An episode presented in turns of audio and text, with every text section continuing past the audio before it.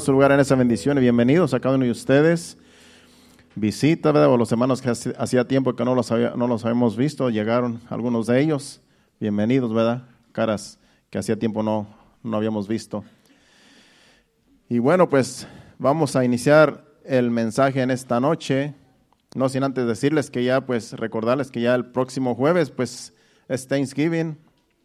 Aquí en Estados Unidos se celebra Día de Acción de Gracias y pues en realidad la iglesia no ha preparado nada este, especial, porque una que el jueves no hay servicio, sino el miércoles es cuando tenemos servicio.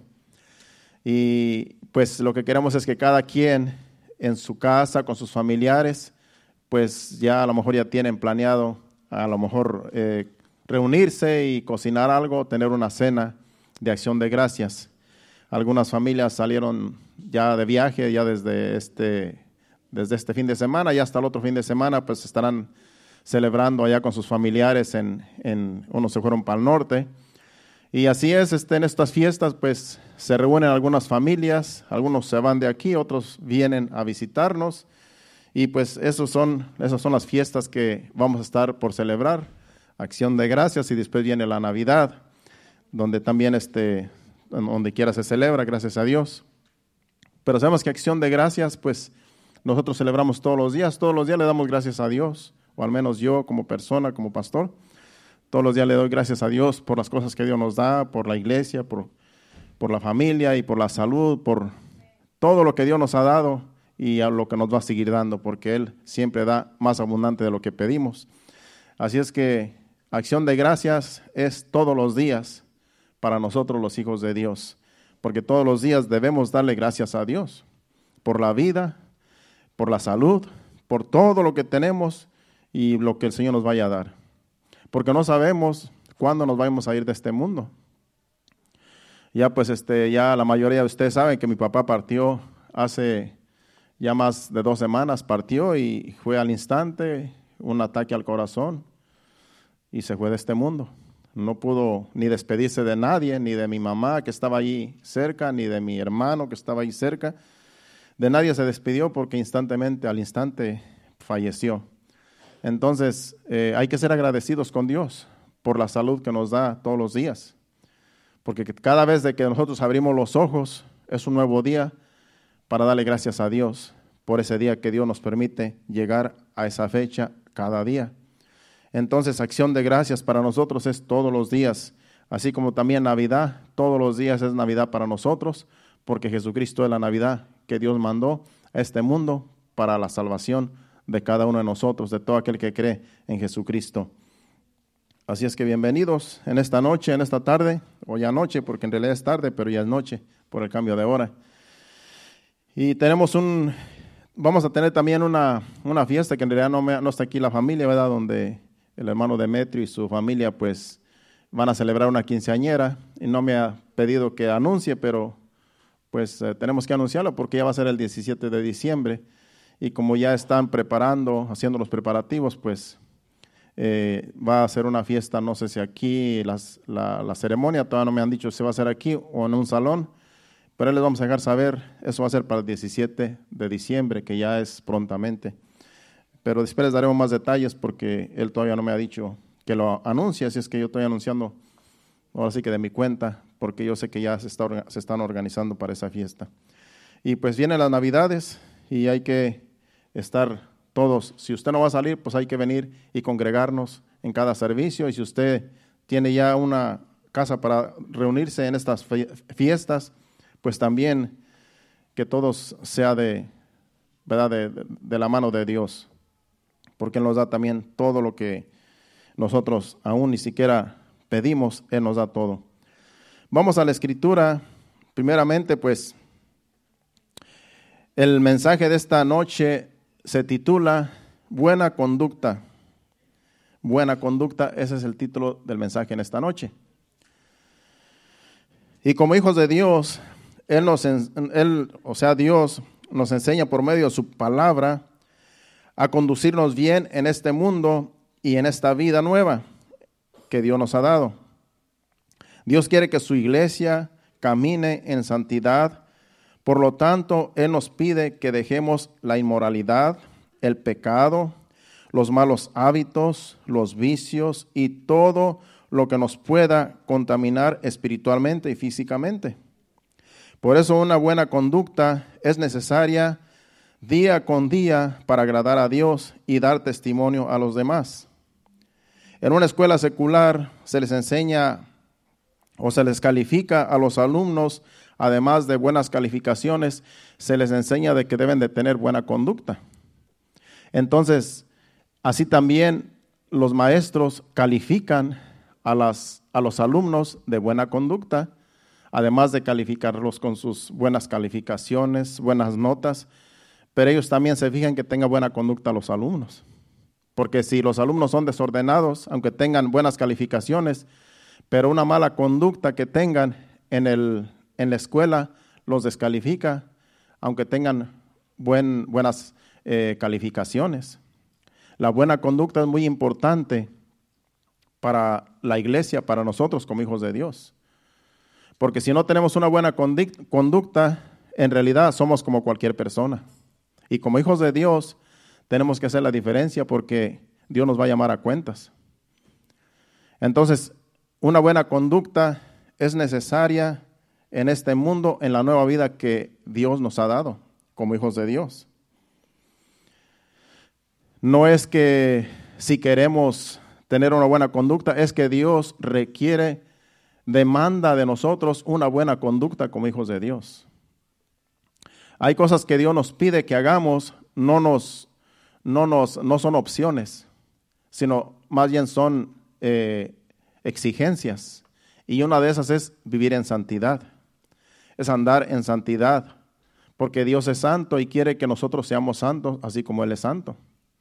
Vivir en santidad es apartarnos del pecado, apartarnos de toda maldad, apartarnos de todo lo que nos puede contaminar como hijos de Dios porque tenemos que dar, eh, darle cuentas a Dios de nuestra vida y tenemos que dar un buen testimonio para la gente de este mundo que no es hija de Dios, que no conoce a Dios, para que por medio de nosotros puedan venir al conocimiento de Dios.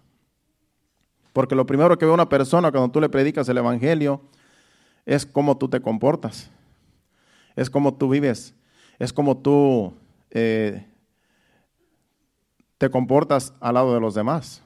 Cuando andas trabajando o cuando andas donde quiera que tú andes, la gente que te conoce va a ver cómo te comportas, cómo te conduces.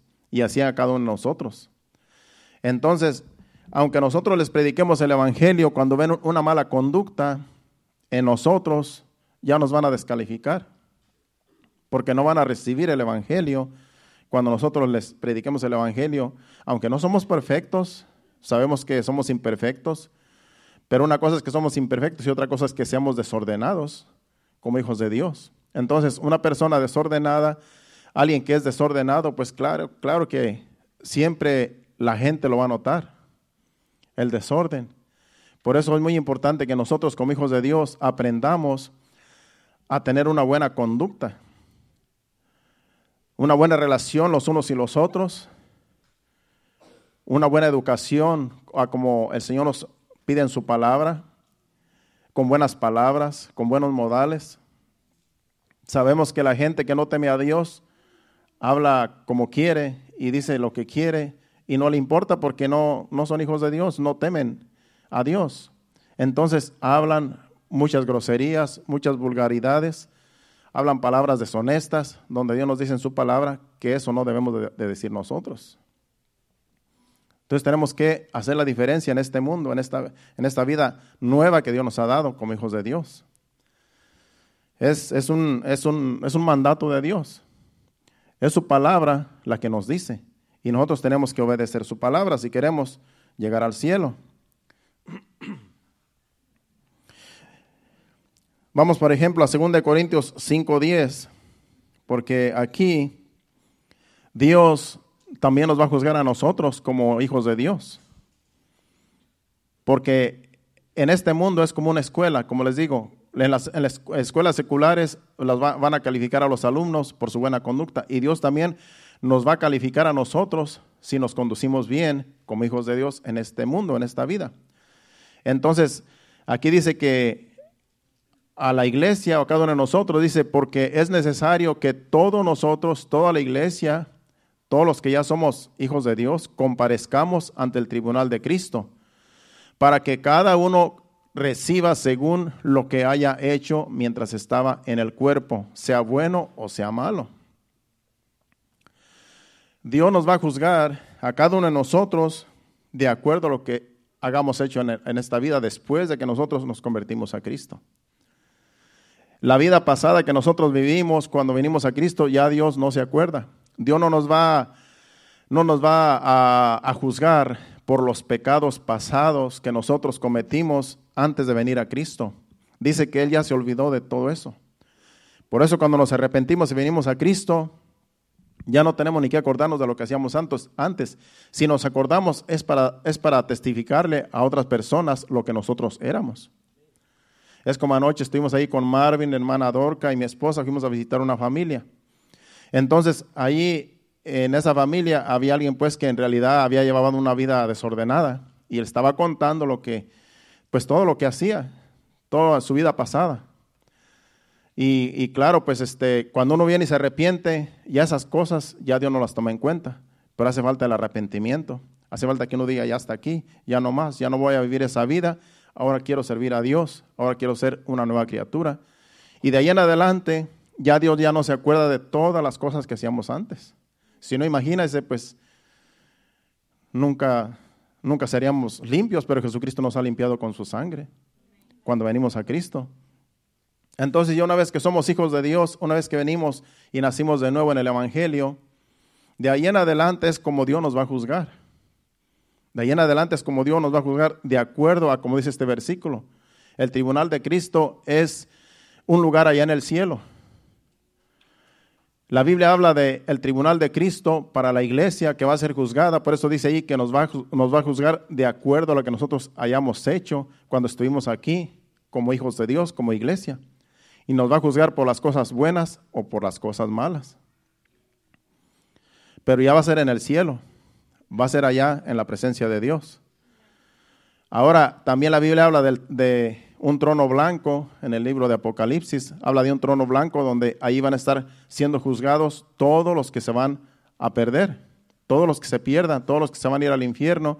En ese trono blanco van a ser juzgados porque aunque ellos quieran justificarse, en el trono blanco, Dios les va a decir, te di muchas oportunidades para que conocieras el Evangelio, te llevé muchos predicadores, te mandé, Dios le va a decir a, cada persona que va a juzgar en el trono blanco, que le dio muchas oportunidades para que viniera al arrepentimiento.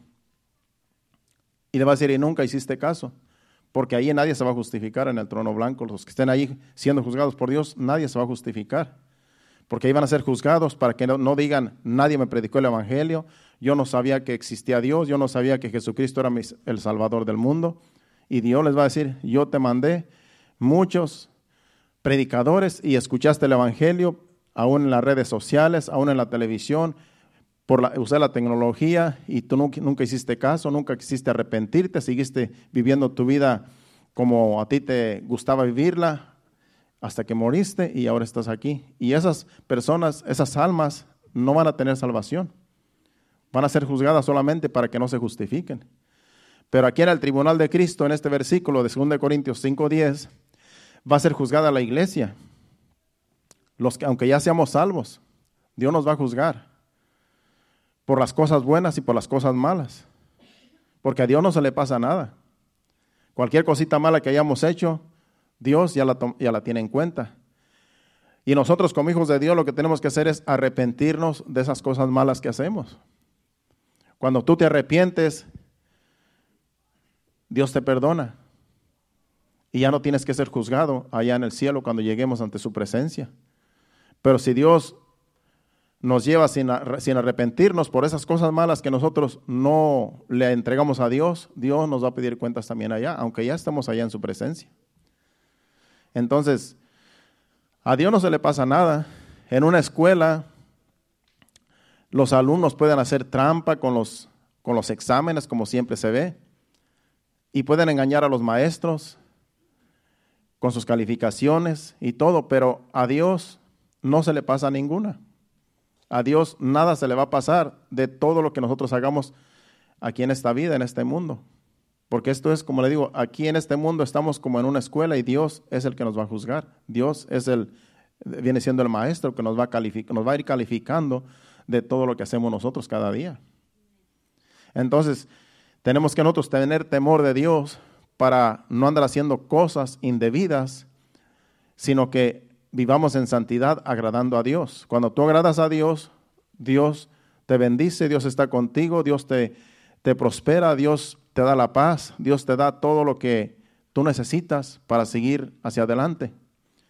Pero si andamos haciendo cosas malas, si andamos en pecados escondidos, ocultos, y tarde o temprano van a salir a la luz como quiera, entonces estamos avergonzando el Evangelio y Dios nos va a llamar a cuentas por esas cosas que nosotros andemos haciendo a escondidas. Por eso como a Dios, de Dios nadie se, oculta, lo que tenemos que hacer es pedirle perdón a Dios si es que pecamos, eh, ahora sí como sin querer, si es que nosotros en algún descuido el enemigo se aprovecha y caemos en pecado, tenemos que pedirle perdón a Dios antes de que Él nos venga a juzgar cuando estemos en su presencia, allá en el cielo.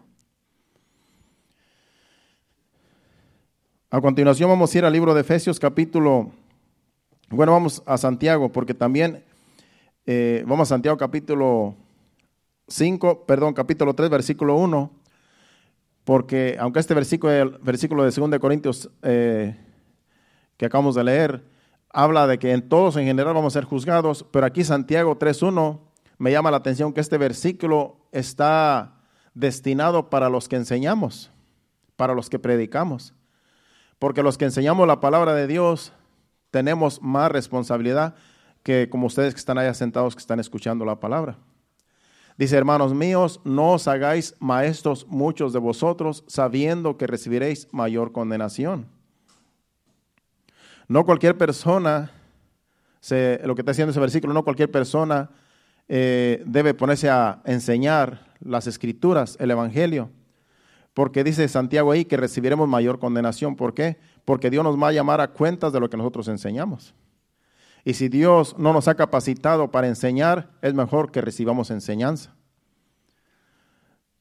Por eso dice que no nos hagamos maestros muchos de nosotros.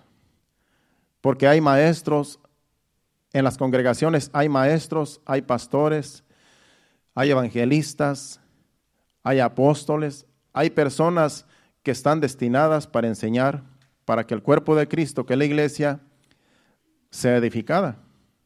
Entonces, no todo mundo puede enseñar, no todo mundo puede, puede traer una enseñanza porque hay que ser, esto tiene, este tiene que ser un llamado de Dios.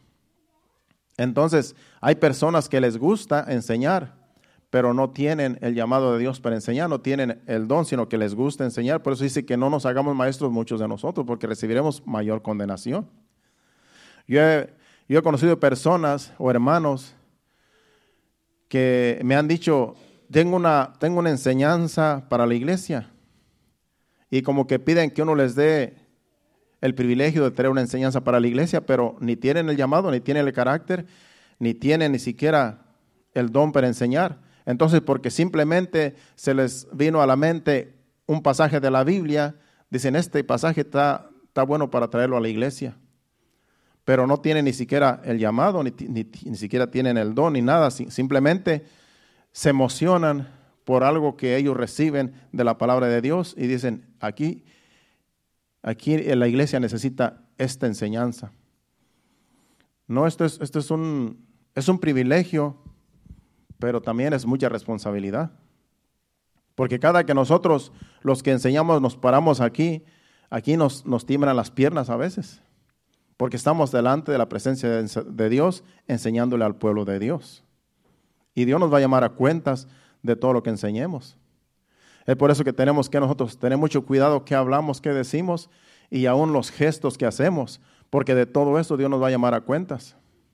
De todo lo que nosotros hagamos, Dios nos va a llamar a cuentas. Es un privilegio, pero es una responsabilidad. Y es Dios, no es una persona, es a Dios al que le vamos a rendir cuentas. Entonces, todos nosotros, tanto ustedes como yo, vamos a ser juzgados un día. Ustedes por recibir la palabra de Dios, si la reciben o no la reciben, y yo por enseñar y los que enseñamos también, pero Dios nos va a llamar a cuentas de cómo caminamos también allá afuera, de cómo vivimos la vida, si es que somos obedientes a su palabra o, si, o solamente somos oidores olvidadizos. Y de eso nos va a pedir cuentas Dios también.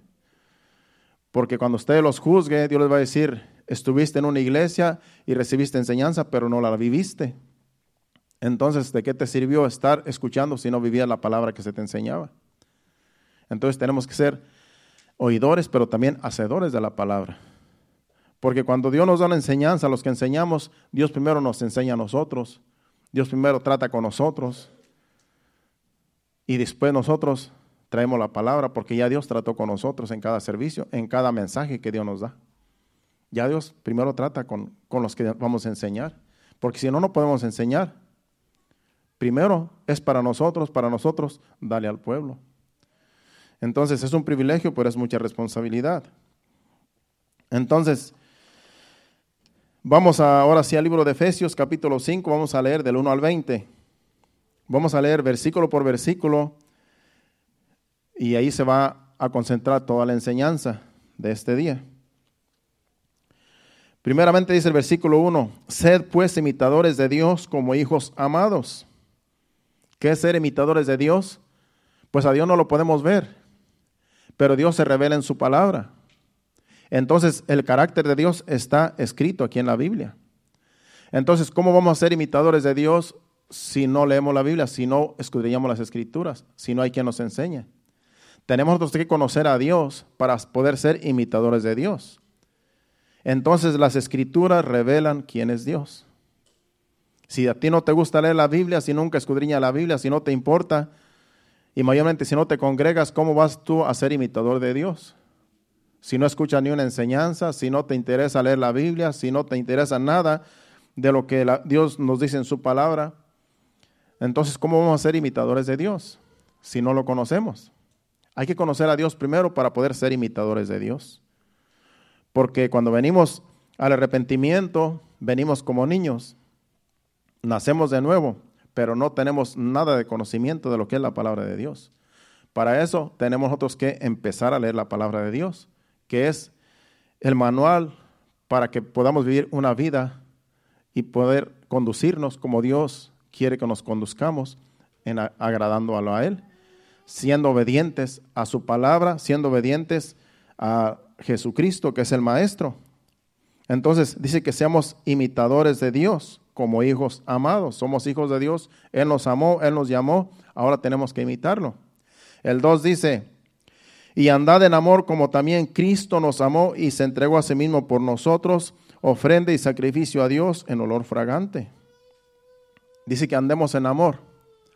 Jesucristo, de tal manera amó Dios al mundo que ha dado a su Hijo para que todo aquel que le cree no se pierda, mas tenga vida eterna. Jesucristo nos amó y por, por amor a nosotros, Él se entregó en sacrificio. Él se ofrendó como un sacrificio. Como antes los sacrificios eran eh, el, el, el, cordero, se sacrificaba y se ponía en el altar, se quemaba la carne y esa era una ofrenda a Dios. Ahora Jesucristo es el cordero de Dios. Y Él se ofreció en sacrificio como un olor fragante ante la presencia de Dios para que nosotros ahora tengamos vida y vida en abundancia, gracias a Jesucristo, gracias a su amor. Entonces, Él quiere que nosotros apreciemos el sacrificio de Cristo, ya que Él dio su vida por nosotros, y que imitemos a Dios, que seamos imitadores de Dios como hijos amados. El versículo 3 dice, pero fornicación y toda inmundicia o avaricia ni aun se, se nombre entre vosotros como conviene a santos Sabemos que la fornicación es una obra de la carne. La inmundicia, las inmundicias son obras de la carne. Y la avaricia también son obras de la carne. Y dice que esas tres cosas que menciona ese versículo, dice que ni aún se nombre entre nosotros. Entre nosotros no debe de haber fornicación, ni gente ávara, ni gente inmunda. Gente que le gusta vivir en la inmundicia, que le gusta el pecado, en otras palabras que se deleita en el pecado. Esa es una persona inmunda. Todo lo que tenga que ver con la carne, con el pecado, y que la persona se deleita en, en el pecado, eso es la inmundicia. Entonces, esas tres cosas Dios no quiere que en la iglesia ni siquiera se mencionen, ni siquiera se hablen de cosas vergonzosas, dice como conviene a santos, porque como hijos de Dios, la gente del mundo, la gente allá afuera habla barbaridad y media. Y a veces nosotros les escuchamos a ellos hablar cosas eh, vergonzosas que para ellos es normal, pero para nosotros es vergonzoso aún escucharlos a ellos. Imagínense que entre nosotros hablemos así como ellos hablan. Dice que es vergonzoso aún hablar de esas cosas. O sea que entre nosotros no debemos de tener ese vocabulario que tiene la gente allá afuera, que hablan cosas obscenas. Porque como santos, como iglesia de Cristo, tenemos que conducirnos en una manera diferente, en santidad, para agradar a Dios y para agradar a los que nos escuchan y a los que nos conocen. Entonces, para gente que viene y se convierte y tiene ese vocabulario obsceno, se le hace difícil porque las palabras se le salen automáticamente porque ya están acostumbrados a hablar así. Pero poco a poco ya una persona que tiene conocimiento de la palabra, el Espíritu Santo le, da, le va empezando a, a dar la palabra de Dios, lo va a empezar a alabar y a alabar y a purificar. Y con el tiempo ya va a dejar de hablar esas cosas que para Dios no son de agrado, ni para los oídos de los demás. Pero eso es un procedimiento. Eso no es de la noche a la mañana. Porque ya la persona están acostumbradas a hablar y a hacer así. Entonces, pero como nosotros, como la iglesia que somos, tenemos que enseñar de que esas cosas no se deben de practicar entre nosotros. El 4 dice, ni palabras deshonestas, ni necedades, ni truanerías que no convienen, sino antes bien acciones de gracias. La palabra truanerías, yo busqué en el diccionario y truanerías quiere decir chistes groseros. Chistes groseros, eso quiere decir, según el diccionario, truanerías. O sea que entre nosotros no tenemos que andar diciendo chistes groseros ni palabras de doble sentido, frases de doble sentido, como muchos suelen hablar allá afuera. Entre nosotros esas cosas no tienen que, eh, no, tienen cabida en nosotros como cuerpo de Cristo. Palabras deshonestas, palabras que no, que no edifican, palabras obscenas, palabras que en realidad son inmundas.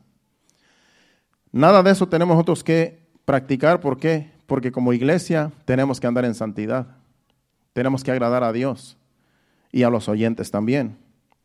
El versículo 5 dice, porque aquí va a mencionar lo del versículo 4. Dice, porque sabéis esto, que ningún fornicario o inmundo o avaro que es idólatra tiene herencia en el reino de Cristo y de Dios. Esas tres cosas que menciona ese versículo son las que mencionó el versículo anterior, perdón, el versículo 3.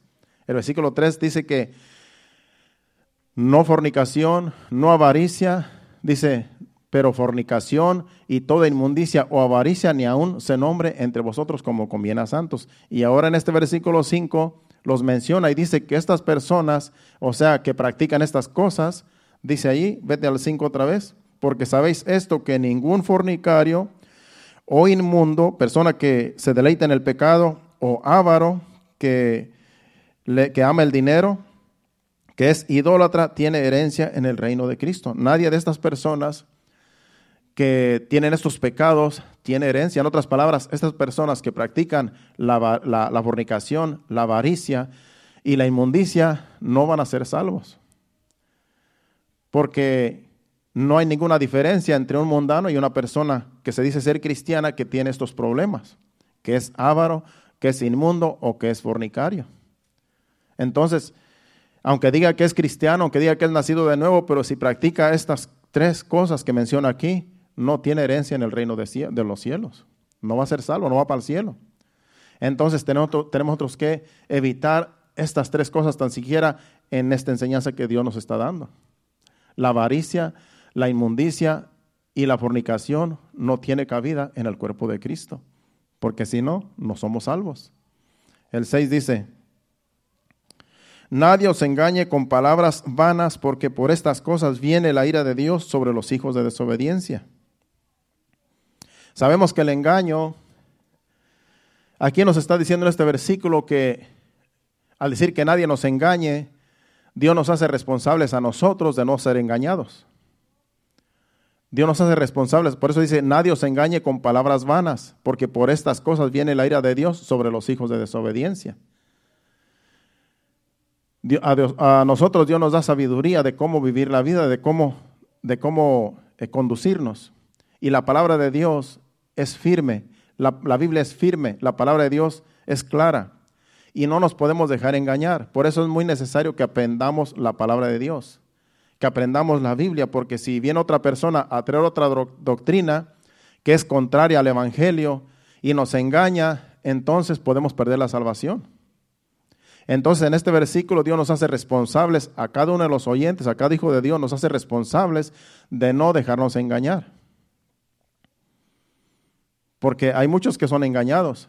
¿Pero por qué son engañados? Porque no conocen las escrituras, porque no leen la Biblia, porque no la escudriñan y porque no le piden a Dios, por medio del Espíritu Santo, que los dirija.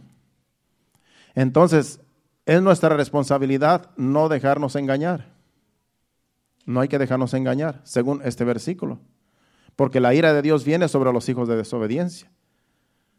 Tú puedes decir, no, pues me engañaron. Es como cuando Eva dijo, no, pues este, la serpiente me engañó, pero Dios no, no justificó a Eva.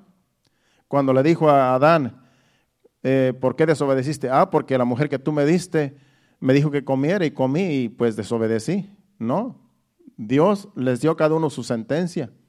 A la mujer le dio su, sentencia. Vas a tener dolores de parto en tus preñeces, vas a obedecer a tu marido.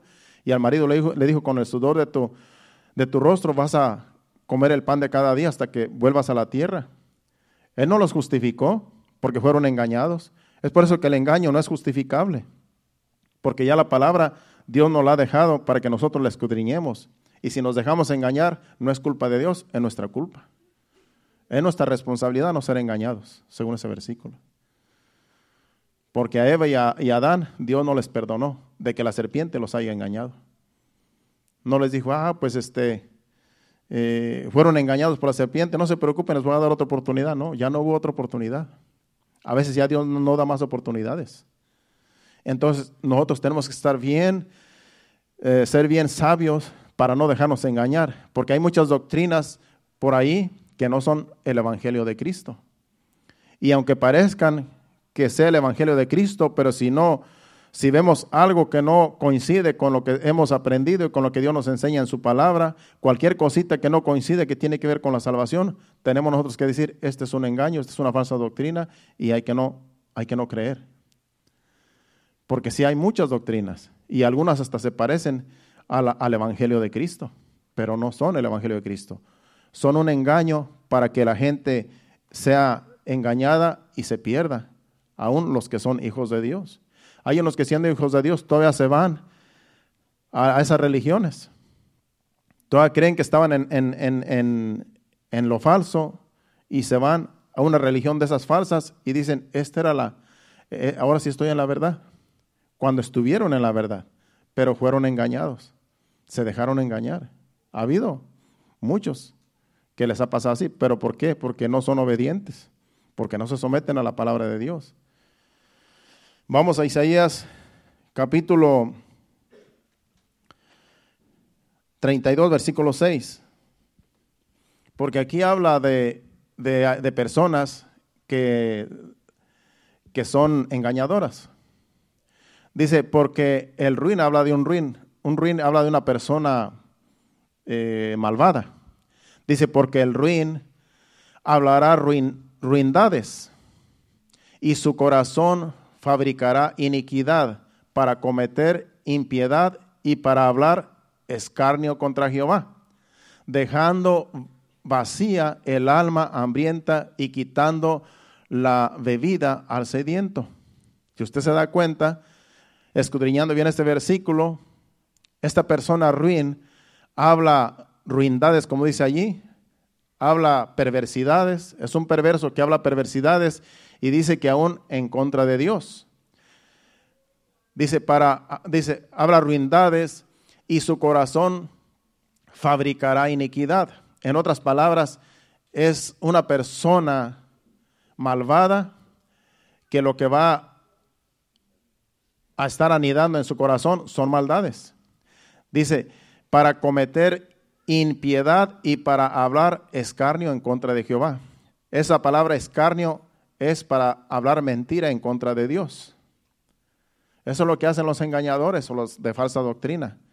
Empiezan a hablar en contra de la palabra de Dios, a decir que lo que Dios eh, dice es mentira y la palabra de Dios la falsean y entonces ellos anidan en su corazón otra doctrina, otra enseñanza diferente a la que Dios nos ha dado y dice que y dice que dejan vacía el alma, el alma de la persona que le están enseñando, que se dejen engañar. Y, deja, y dejando vacía el alma, dice, hambrienta, porque hay, esas, hay almas que están hambrientas de la palabra de Dios.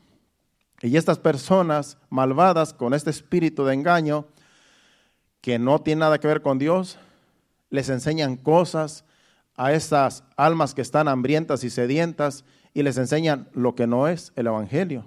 Entonces se quedan vacíos y se quedan sedientos porque lo único que sacia la sed y quita el hambre es el Evangelio, la palabra de Dios. Y les enseñan otra cosa que no es el Evangelio. Ahí dice claramente ese versículo. Dejan vacía el alma y dejan sedienta el alma, porque esa alma no se sacia con la religión que ellos enseñan, con otra doctrina que no sea el Evangelio.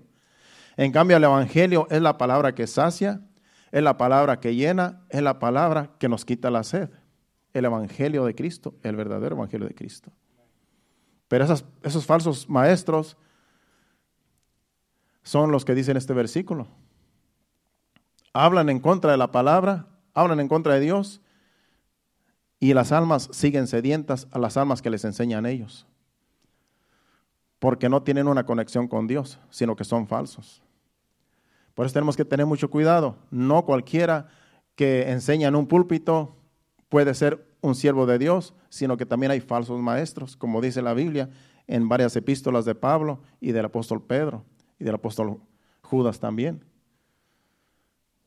Son falsos maestros que enseñan para desviar al pueblo de la verdad. Por eso nosotros no tenemos que dejarnos engañar, como, como dice el versículo de Efesios. Si vamos ahora a Colosenses 2.8, hablando de falsos, falsos que traen falsas doctrinas, que no tenemos que dejarnos engañar. Quise entretenerme en este versículo de Efesios, trayendo estas, estos versículos para que usted vea que, que no debemos dejarnos engañar por nadie. El Evangelio es claro. Y otro Evangelio diferente, como dice el apóstol Pablo, aunque sea escrito por ángeles, hay que no creerlo. Dice, mirad que nadie os engañe por medio de filosofías y huecas sutilezas según las tradiciones de los hombres, conforme a los rudimentos del mundo y no según Cristo. Hay que tener cuidado que nadie nos engañe con otras enseñanzas falsas, con rudimentos, con filosofías que parece que son buenas, porque a veces que la filosofía a veces habla de cosas con mucha sabiduría y las personas que no tienen el conocimiento en la palabra de Dios pueden ser engañadas por estas personas que tienen esas clases de filosofías porque pueden estar bien preparados para enseñar, pero no, si no tienen, si no enseñan el evangelio, son solamente filosofías de hombres, como dice ahí, filosofías y huecas sutilezas según las tradiciones de los hombres conforme a los rudimentos del mundo y no según Cristo. Ellos enseñan como el mundo les gusta escuchar, pero no como, como enseña Jesucristo en su palabra. Entonces tenemos que tener cuidado para que nadie nos engañe. Nadie que enseñe eh, una enseñanza falsa. Tenemos nosotros que rápidamente detectar esas personas, esos falsos eh, maestros. Y para eso tenemos que tener el conocimiento de la palabra de Dios para poder detectar estas personas. Hebreos 3, 13, 9 también, y de ahí volvemos otra vez a Efesios. Hebreos 13, 9 dice, hablando de los que enseñan falsamente, no os dejéis mover de, no, no os dejéis llevar de doctrinas diversas y extrañas, porque buena cosa es afirmar el corazón con la gracia, no con viandas que nunca aprovecharon a los que se, se, han ocupado en ellas, de ellas. Dice, no os dejéis llevar, no nos dejéis convencer de doctrinas diversas, de diversas enseñanzas, de, diversos, de diversas eh, religiones. Y extrañas porque buena cosa es afirmar el corazón con la gracia que es el Evangelio. Cuando tú tienes el conocimiento del Evangelio, esas personas con otras doctrinas fácilmente los vas a detectar. Porque dice, lo que tú estás enseñando no está en el Evangelio. Eso que tú me vienes a enseñar, esa doctrina no está en el Evangelio, porque yo conozco el Evangelio y eso no dice la palabra de Dios. Tú lo puedes detectar. Porque son palabras humanas, son filosofías, son huecas sutilezas de gente que enseña a como el mundo le gusta enseñar. Pero el Evangelio es completamente diferente a lo que enseña el mundo allá afuera. El Evangelio es la palabra de Dios. Y tenemos nosotros que estar bien seguros que estamos bien parados en lo que hemos aprendido para no dejarnos engañar fácilmente. Vamos otra vez a Efesios para seguir. Dijimos que íbamos a leer hasta el, hasta el versículo 20. Eh, nos quedamos en el versículo 5, si no me equivoco. O en el 6, en el 5. En el 6 nos quedamos, vamos al 7. El 7 dice, no seáis pues partícipes con ellos, hablando a estas personas que, que les gusta engañar, no seáis pues partícipes con ellos. El 8 dice, porque en otro tiempo erais tinieblas, mas ahora soy luz en el Señor, andad como hijos de luz. En otro tiempo nosotros éramos tinieblas, yo digo por mi persona. Yo no conocía nada del Evangelio, por lo tanto yo estaba en tinieblas, porque yo andaba como ciego. Cualquiera que me enseñaba, pues yo lo podía recibir porque yo no sabía lo que es el Evangelio. Cualquiera que me traía alguna filosofía, algún, alguna enseñanza, puede ser, que, puede ser que la haya recibido porque nadie me había enseñado el Evangelio, no había, no había aprendido la palabra de Dios, de Dios, yo no conocía de la palabra de Dios.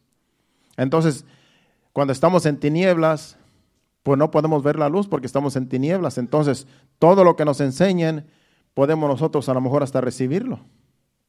Y es por eso que muchos están en religiones falsas, porque estaban en tinieblas cuando vinieron y los, y los sedujeron con sus enseñanzas y, y los cautivaron con las enseñanzas que, que les enseñaron y están en una religión donde dicen, esta es la verdadera religión.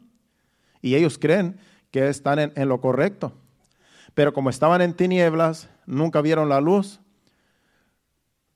La luz nunca les resplandeció, porque los que les, enseñaron fueron una falsa doctrina, una falsa enseñanza, pues siguen en tinieblas. Hasta que el Evangelio de Cristo les resplandezca y que se den cuenta que están en un error, como ha sucedido.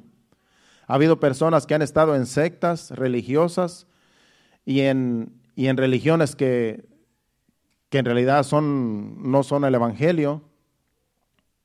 Y en algún día alguien les predicó, les enseñó el verdadero Evangelio y se dieron cuenta que ellos estaban en el error. Y después de que salieron de ahí, entraron a la luz y entonces decían, de veras que yo estaba bien perdido, de veras que yo practicaba esto, practicaba lo otro, me enseñaron esto y duraron, algunos duraron toda una vida en una religión. Pero como no les enseñaban el verdadero evangelio, estaban en tinieblas. Cuando el evangelio viene a tu vida, te alumbra el camino y tú puedes ver dónde estás y a dónde vas. En cambio, el que está en tinieblas no ve nada. Todo lo ve oscuro. Dice, porque en otro tiempo erais tinieblas, mas ahora sois luz en el Señor, andad como hijos de luz. Ya que hemos visto la luz, ya que hemos visto el Evangelio, hay que seguir en este camino. No te desvías ni a derecha ni a izquierda, porque donde quiera que tú vayas va a haber oscuridad. Jesucristo dijo, yo soy el camino, la verdad y la vida. Nadie va al Padre sino por mí. Jesucristo es el verdadero evangelio. Entonces dice el versículo 9, porque el fruto del Espíritu es en todo bondad, justicia y verdad. El 10 dice, comprobando lo que es agradable al Señor. Cuando tú estás en el Señor, tú puedes dar buenos frutos de que eres un hijo de Dios y vas a agradar a Dios con lo que tú estás haciendo porque tú estás en luz, porque no estás en tinieblas, porque estás en la verdad, porque andas en paz con Dios y con los demás. Entonces todo lo que hagamos nosotros en el Evangelio, cuando estamos en la verdad, va a dar fruto, porque estamos en la verdad, porque conocimos a Jesucristo y Él es la luz y Él nos alumbra el camino donde debemos de andar. Entonces todos los frutos que demos nosotros, vamos nosotros a agradar a Dios. Dice el versículo 10, comprobando lo que es agradable al Señor, ya lo leímos, el 11. Y no participéis en las obras infructuosas de las tinieblas, sino más bien reprenderlas. ¿Cuáles son las obras infructuosas de las tinieblas? Es la maldad, es el pecado. Es todo lo que es contrario a Dios. Por eso no participéis en las obras infructuosas. Son obras que no dan ningún fruto agradable a Dios, porque son de las tinieblas, sino más bien reprenderlas.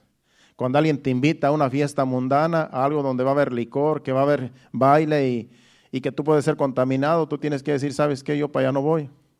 Yo, eso no agrada a Dios. Yo soy un hijo de luz, no soy hijo de tinieblas. Entonces dice que más bien reprendas esas obras infructuosas de las tinieblas y no participéis en ellas. No puedes andar con una gente mundana en todo lo que él hace porque tú eres luz y, la otra persona es tinieblas. Aunque sea tu mejor amigo, aunque sea alguien de mucha confianza de tu trabajo, que te dice, mira, vamos a tener una fiesta acá, te invito, vamos a estar acá, aunque tú no tomes, pero tú vas a estar aquí con, vas a acompañarnos ahí. Cuando tú participas en esas obras infructuosas de las tinieblas, te, te puede dar la tentación de involucrarte en el vicio, así como están los demás. Como en estos días, algunos fueron a unas fiestas y le dijeron a uno, eh, tú, tú, tú como que tienes cara de borracho, como que pensaron que era un borracho y era un hermano aquí que participa en el altar. Dice, ¿tú tienes cara de borracho? No, pues antes sí, pero ahora ya no. Entonces, aunque tú andes en esas fiestas, pero tú tienes que ser luz en esa fiesta. Puedes estar allí porque te invitaron, pero tú no vas a participar de las obras infructuosas de las tinieblas. Es como una vez que fuimos con mi esposa a una fiesta también. Y, también este, pues vimos allí un, tarro allí de, pues de, pensamos que era agua fresca. Y llegamos con muchas ganas, llegamos directamente al, ahí, pues que tiene pues allí para echarle, ¿verdad? Y agarramos un vaso grande y mi esposa y yo, ella se sirvió primero un vasote grandote y pensó que era pues piña, yo creo, jugo de piña, porque está medio amarillita así como era así como, como le llaman esta fruta que le llaman maracuyá. Parecía maracuyá. Y ella se sirvió un vasote ahí y yo también me sirví otro. Dije, no, pues esto se ve bueno. Y en eso se nos arrimó un señor, dice, no, eso tiene vino, dice, eso tiene alcohol. Pues ya tenemos que dejarlo ahí. Como quiera, pues al verlo probar nos diéramos cuenta, ¿verdad? No lo hubiéramos tomado. Aunque andemos con las personas que nos invitan a una fiesta así, no podemos participar. Podemos ir a visitar, a este, acompañarlos por la amistad, porque podemos nosotros ser luz en, en, medio de las tinieblas, pero no vamos a hacer lo que ellos hacen, porque después se emborrachan y andan por ahí hablando tonteras, y tú tienes que estar consciente de que tú estás allí solamente porque te invitaron, pero no para participar de lo que ellos están haciendo, y menos del baile tampoco, porque a mí antes me gustaba bailar, entonces a veces si dan ganas de bailar estando ahí, pues es mejor uno irse después de... Ya cuando comiste, mejor vete si tienes ese problema de que quieres bailar. Porque al participar de esas obras infructuosas de las tinieblas, vamos a caer en descrédito. Como está diciendo el hermano Héctor también, ¿verdad? Que él fue a una fiesta y también lo mismo. También le dijeron, tú estás triste, ¿no? Pues este, échate una para que no estés triste. Él estaba diciendo en su mensaje, no, si me echo una, entonces voy a estar triste. Porque entonces voy a decirle falla a Dios. Entonces, ellos son diferentes a nosotros. Ellos creen que una persona para ponerse alegre hay que tomar. Pero nos vamos a dar cuenta más adelante en estos versículos al final que tú no necesitas tomar para estar alegre, para estar contento con el gozo de Dios. Tú no tienes que tomar vino ni nada de eso, porque todo eso te trae consecuencias. Pero la gracia de Dios, el, el Evangelio de Cristo es todo lo contrario y no necesitamos nosotros ni drogas ni alcohol para estar contentos, gozosos, felices y para agradar a Dios. Vamos al versículo 12. Porque vergonzoso es aún hablar de lo que ellos hacen en secreto. Estas personas que hacen cosas eh, desagradables ante Dios, ofenden a Dios, entonces es aún vergonzoso hablar o decir lo que ellos hacen, ¿verdad? En secreto. Nosotros sabemos cómo vive la gente allá afuera, la gente que no es cristiana. Nosotros sabemos las cosas que hacen en fiestas, a veces en urgías que hacen. Y es hasta vergonzoso, como dice ahí, hablar de lo que la gente que no tiene a Dios hace en secreto. Es vergonzoso. No tenemos que ir tan lejos. Te metes a las redes sociales y ahí ves tanta cosa que la gente practica. Tanto video que tú puedes ver ahí que la gente practica, que la gente habla, eh, chistes obscenos y todo eso. Y, y hay que tener mucho cuidado, que es lo que uno ve. Porque uno se puede contaminar con todo eso. Es vergonzoso de lo que personas que no temen a Dios hacen. En secreto, dice allí. Ahora ya no es en secreto, ahora lo hacen en público, porque ahora lo, que quieren es exhibirse. Ahora quieren que todo el mundo sepa, yo soy así, y acépteme así como soy, y si no me aceptan, eh, me están discriminando. Hemos llegado hasta ese grado, que al rato vamos a tener que aceptar todo lo que ellos hacen, porque si no, nos meten a la cárcel. No puedes tú decir nada en contra de, de ese movimiento que anda por ahí, porque ya lo estás discriminando. Pero es vergonzoso, según la Biblia, hacer o hablar aún de lo que ellos hacen en secreto. El versículo 13 dice, mas todas las cosas cuando son puestas en evidencia por la luz son hechas, manifiestas, porque la luz es lo que manifiesta todo. Aunque ellos hagan cosas en secreto, hay, todo lo que se hace en secreto, todo va a salir a la luz tarde o temprano. Entonces cuando son puestas en evidencia, se quedan avergonzados porque no querían que se dieran cuenta de las cosas que se hacían en secreto. Pero cuando salen a la luz, lo único que les queda es la vergüenza. Porque la luz manifiesta todo lo que está en secreto, todo lo que está en, en, las tinieblas. La luz lo manifiesta todo y el Evangelio es luz. El Evangelio saca a la luz todo lo vergonzoso que la gente puede hacer en secreto, que a Dios no le agrada. El Evangelio de Cristo es la luz que nos ha alumbrado para nosotros ahora eh, tener entendimiento. Dice el versículo 14. Por lo cual dice, despiértate tú que duermes y levántate de los muertos y te alumbrará Cristo. Si tú estás dormido espiritual, aquí está hablando de, de, un dormir espiritual. No es que alguien esté dormido aquí, espero que no. Dejen verlos a todos, no creo que no están dormidos. No es un dormir físico, es un dormir espiritual. Por lo cual dice, despiértate tú que duermes y levántate de los muertos y te alumbrará Cristo.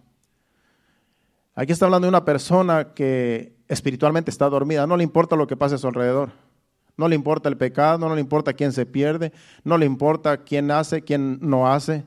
Es una persona que está dormida, que ve que el mundo se está cayendo en pedazos y no le importa ve que el Señor ya está pronto para levantar su iglesia y está apartado y vive su vida como quiere. Esa es una persona que está dormida, que ha conocido el Evangelio, pero se ha apartado y no le importa venir a los caminos de Cristo para que la luz le alumbre. Por lo cual dice a esta persona que está así, si está dormida espiritualmente, que no sabe los tiempos que estamos viviendo, que ya estamos en los últimos tiempos, cuando dice Jesucristo, que en los últimos tiempos muchos apostatarán de la fe. Y aún dice que, que la ciencia se va a aumentar, el amor de muchos se va a enfriar, dice Jesucristo en el capítulo 24 de Mateo. Dice, por lo cual dice, despiértate tú que duermes y levántate de los muertos y te alumbrará Cristo. Es de una persona que está entre gente que en realidad no tiene a Dios, pero que Dios, pero que conoció a Dios.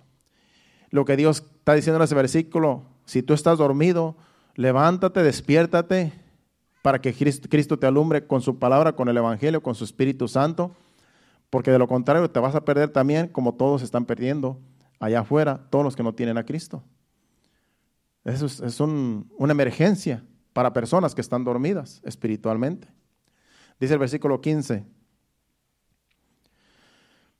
Mirad pues con diligencia cómo andéis, no como necios, sino como sabios Dios nos da sabiduría como hijos de Dios de cómo debemos andar en esta vida, de cómo debemos conducirnos. Por eso dice, mirad pues con diligencia cómo andéis. con mucha cautela, con mucho cuidado, como andéis, no como necios, sino sabios, como sabios. No somos necios como hijos de Dios. Los hijos de Dios no debemos de ser necios, sino sabios, que tenemos que saber los tiempos que estamos viviendo. El Señor está por levantar su iglesia y no quiere que estemos dormidos como iglesia. Acuérdese que había cinco insensatas y cinco prudentes vírgenes. Y las insensatas dijeron, bueno, vamos a traer más aceite porque nuestras lámparas se nos están apagando. Y fueron a, a buscar el aceite. Cuando vinieron, el esposo había venido y se había llevado a las cinco que sí tenían aceite en sus lámparas. De eso está hablando ese versículo. Que no seamos insensatos, sino sabios, prudentes. Porque el Señor ya está a las puertas, las escrituras están cumpliendo. Y tenemos nosotros que ser sabios para entender que no tenemos tiempo que perder. No tenemos que vivir como vive toda la gente que no tiene a Dios. No tenemos que decir, el Señor se va a tardar y, y todavía puedo disfrutar la vida como a mí me agrada y hacer lo que yo quiera y después me arrepiento para que después el Señor me limpie de todo pecado. No, el tiempo es ahora, porque no sabemos si el día de mañana vamos a amanecer. El tiempo de salvación es ahora, el tiempo de arrepentirnos es ahora. Por eso dice, mirad pues con diligencia, con mucho cuidado, con mucha cautela, cómo andéis, no como necios, no como insensatos, sino como sabios. Y el versículo 16 dice, aprovechando bien el tiempo porque los días son malos. Tú estás en este día hoy, aquí en este lugar, en la iglesia, tú viniste a aprovechar bien el tiempo. Cuando venimos a los servicios, estamos aprovechando bien el tiempo. Y aun aunque tú estés trabajando, pero andas viviendo en santidad, andas haciendo tus actividades, tú estás aprovechando bien el tiempo porque tenemos que trabajar. Pero no tenemos que darle lugar a la carne, no tenemos que darle lugar al pecado. Aprovechar bien el tiempo es trabajar para, para el sustento de tu familia, es servir a Dios, es dar testimonio, es vivir en santidad. Todo eso es aprovechar el tiempo. Y los días de servicio, venir a la iglesia, es aprovechar el tiempo aquí, porque es mejor estar un día en la casa de Dios que mil fuera de ella. Entonces, cuando venimos a la casa de Dios, hay que aprovechar el tiempo que estamos aquí. No estés en el teléfono, no estés pensando en lo que va a hacer mañana, no estés pensando en lo que va a hacer al rato, no estés pensando más que en lo que Dios esté hablando. Si es para adorar, si es para adorar, hay que aprovechar el tiempo que es corto aquí para adorar y para alabar a Dios. Hay que aprovecharlo. Yo cuando llego ahí solamente lo que quiero es adorar a Dios y alabar a Dios porque yo sé que es solamente un ratito. Y en la palabra también procuremos estar despiertos para escuchar el mensaje como en esta hora Dios nos está hablando. Entonces hay que aprovechar bien el tiempo, todo el tiempo que nos sea posible hay que aprovecharlo en todo lo que tenga que ver con el Evangelio y con nuestras responsabilidades como hijos de Dios, con nuestra familia, Aún puedes aprovechar el tiempo eh, dándole tiempo a tu familia, a tu esposa, a tus hijos. Eso es aprovechar también bien el tiempo. Cuando ya hace tiempo que no sales de vacaciones, ah, puedes aprovechar bien el tiempo yendo con tu familia a un lugar y estar allí juntos. Eso es aprovechar el tiempo también. Porque pues estás con tu familia. La familia necesita también recrearse. Y todo eso, todo tiene que ver con, con una buena conducta. Como hijo de Dios, Puedes hacer muchas cosas, pero sin ofender a Dios. Puedes hacer lo que tú quieras en este mundo, pero sin ofender a Dios. Y Dios nos enseña cómo debemos conducirnos según estos versículos que estamos leyendo de Efesios en este, en este capítulo. Vamos a seguir para terminar. El versículo 17 dice, por tanto no seáis insensatos, sino entendidos de cuál sea la voluntad del Señor. ¿Cómo vamos a ver cuál es la voluntad de Dios? Conociendo las escrituras, conociendo lo que dice la palabra de Dios. Entonces hay que ser eh, entendidos y no insensatos. La palabra de Dios nos hace entendidos, nos dice cuál es la voluntad de Dios. Cuál sea la voluntad de Dios, del Señor. En la palabra nos dice claramente cómo debemos de conducirnos. Hay que ser sabios, entendidos y no insensatos, dice el versículo 18. No os embriaguéis con vino, es como le decía hace rato, que la gente se embriaga con vino y cree que está bien y cree que andar fiestando está bien. Dice que no os embriaguéis con vino, en lo cual hay disolución. La gente que se emborracha con vino, después se, siente un malestar peor, porque después le viene la cruda, le viene y le dicen todo lo que anduvo haciendo, todas las ridiculeces y a quién ofendió y con quién se quería pelear y a lo mejor hasta se peleó. Viene todo lo demás por una embriaguez. No os embriaguéis con vino, en lo cual hay disolución, hay decepción, hay desagrado, hay molestia. Antes bien, ser llenos del Espíritu Santo. Como hijos de Dios, no nos conviene ni tomarnos ni una copa ni una cerveza. Nada que tenga, nada que tenga alcohol. A veces nos, critican porque dicen que somos extremistas. Porque hay iglesias, hay evangélicos que sí, hay en algunos países que sí les, les gusta tomar una copa de vez en cuando en la cena, pero allá ellos. Pero como hijos de Dios no nos conviene ni siquiera probar el alcohol, porque eso nos puede hacer adictos y nos puede llevar al vicio. Y no vamos a dar testimonio de que somos hijos de Dios si caemos en un vicio de esos. No os embriaguéis con vino, ni con cerveza, ni todo lo que emborrache, en lo cual hay disolución. Antes bien, sed llenos del Espíritu. ¿Y cómo somos llenos del Espíritu? Pues el versículo 19 lo dice, y el 20 también. Dice, hablando entre vosotros con salmos, con himnos, con cánticos espirituales, cantando y alabando al Señor en nuestros corazones. Así es como nosotros nos llenamos del Espíritu, hablando entre nosotros con himnos, hablando de la palabra de Dios, hablando del Evangelio, hablando de, todo, lo, de, todo lo que tenga que ver con el reino de Dios, con cánticos espirituales, cantando y alabando al Señor en nuestros corazones, que en nuestro corazón siempre haya una alabanza al Señor. Aunque tú estés trabajando, siempre tiene que haber una alabanza al Señor porque tú estás agradecido por lo que Dios te ha dado. El versículo 20, y ahí terminamos. Dando siempre gracias por todo al Dios y Padre en el nombre de nuestro Señor Jesucristo. Siempre tenemos que poner a Jesucristo como mediador. Todo lo que hagamos en oración y en petición a Dios, todo lo, lo tenemos que finalizar en el nombre del, del Señor Jesús. Dice que dando siempre gracias por todo a Dios Padre en el nombre de nuestro Señor Jesucristo. Cuando tú eres agradecido, cuando tú siempre le das gracias a Dios en todo y por todo, tú estás en el Espíritu. Cuando tú andas cantando, a veces ando yo con personas que me andan ayudando a trabajar y andan cantando, andan adorando, andan cantando alabanzas y digo, este anda en el Espíritu, porque andan, andan contentos, andan gozosos. Y así es como dice la Biblia que debemos de andar. Espero que así sea siempre, que no solamente cuando andan conmigo que sea siempre, ¿verdad? Que nada más, no sé, que nada más para que yo diga, ah, este es bien espiritual, lo voy a poner a que, a que dirija la alabanza. No, eso tiene que ser todo el tiempo, todo el tiempo. Hay que estar, ¿verdad? En el espíritu. Así es como Dios quiere que andemos. Ya nos ponemos de pie, porque ese ha sido el mensaje, pero medite. ¿Quieres estar lleno del espíritu? Mantente orando, cantando en tu corazón, en tu espíritu, dándole alabanzas a Dios, dándole gracias a Dios todos los días. Señor, gracias. Gracias por lo que tú me has dado. Gracias por, por las bendiciones. Gracias por esto. Gracias por lo otro. Y siempre tiene que haber una alabanza a Dios. Siempre tiene que haber, tiene que haber en nosotros, en nuestro corazón, un cántico al Señor. Hoy cantamos algunos cánticos que son nuevos, usted no se dio cuenta, yo se me di cuenta porque yo aquí conozco todos los cantos que se cantan desde hace 20 años. Y un canto viejito que hacía también con 20 años, que fue el último canto de adoración que también ya ni me acordaba que existía muy bonito, muy precioso, con canto de adoración. Eso es lo que dice la Biblia. Cánticos nuevos, cantos de adoración, cantos que exalten al Señor.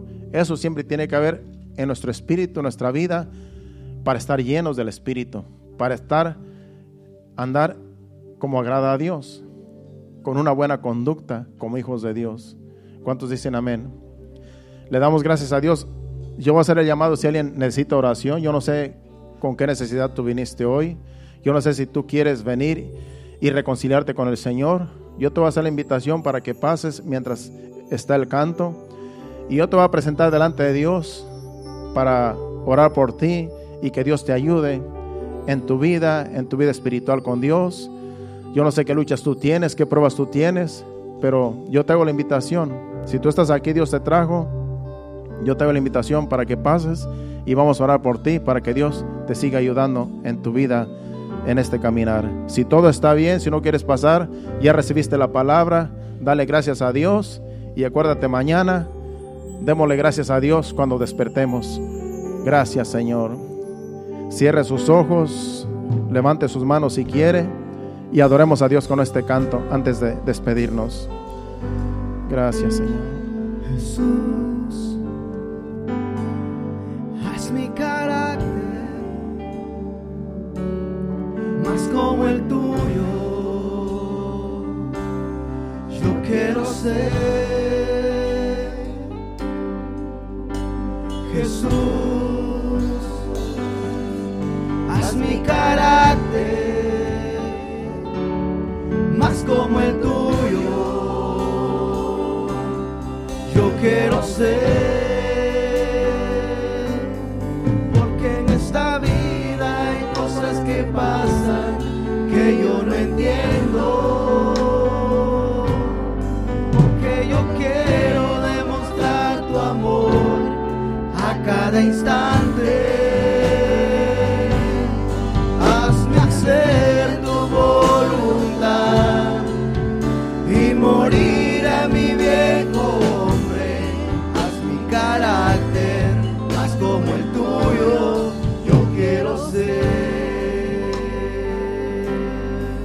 adorando, siga adorando. Jesús,